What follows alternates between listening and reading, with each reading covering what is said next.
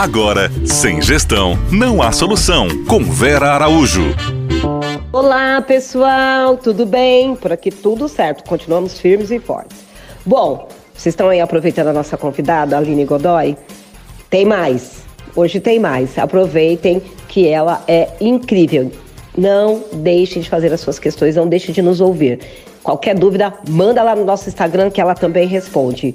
Tchau, tchau. Oi, Aline! É com você, querida. Obrigada. Olá, pessoal, tudo bem? Bom, mais um dos nossos encontros aí dessa série falando um pouquinho sobre finanças. É...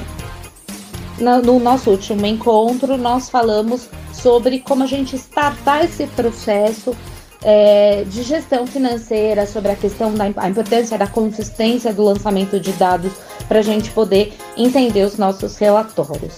É, uma das questões que também é bastante importante para a gente trazer são alguns erros que nós, como empreendedores, acabamos, acabamos assim cometendo na hora de imputar os dados. Muitas vezes a gente acaba, principalmente os empreendimentos que são uh, pequenos e médios, que é o próprio, o próprio o proprietário que faz essa gestão. É, acontece muito de misturar as contas da pessoa física com as contas da pessoa jurídica, não ter uma, uma conta bancária específica da pessoa jurídica para o lançamento dos dados e no meio da, do lançamento do input da, acaba se perdendo. E muitas vezes o que nós observamos que você tem aquelas trocas né, de conta é, e a empresa paga suas contas e a gente não consegue enxergar o resultado líquido. Isso compromete muito o nosso uh, resultado e acaba por dificultar qualquer tipo de análise e tomada de decisão de uma maneira mais correta. Então, esse é um dos principais é, problemas que nós realmente enfrentamos. Então, primeiro passo, organizamos, já tem uma pessoa uh, que vai fazer todos os meus lançamentos financeiros, tudo correto. Claro que na, nunca, se não for eu ser o proprietário a fazer os lançamentos, nunca me isenta de fazer uma conferência, uma segunda conferência dos lançamentos todos. Uh, fiz isso. Próximo passo, separar toda a conta da pessoa física com a pessoa jurídica. E definir um valor fixo de prolabore a ser retirado, porque você vai fazer uma retirada única e a partir daí para a pessoa física você faz a sua movimentação. Até para que dentro da empresa não precisa movimentar os seus gastos pessoais.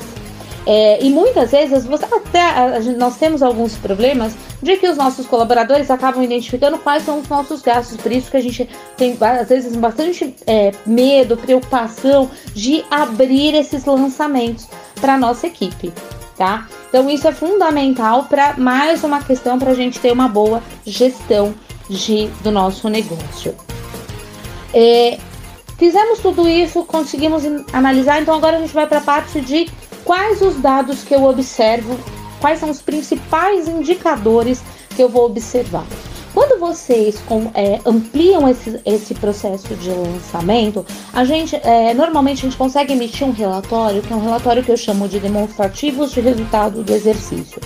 Esse é o nosso DRE. O nosso DRE ele vai mapear entrada versus custos. E aí ele já me dá um percentual de impacto de cada uma das, dos meus custos em relação ao meu faturamento. A partir daí, esse é o meu primeiro relatório para entender quanto que eu gastei em cada uma das minhas principais despesas macros.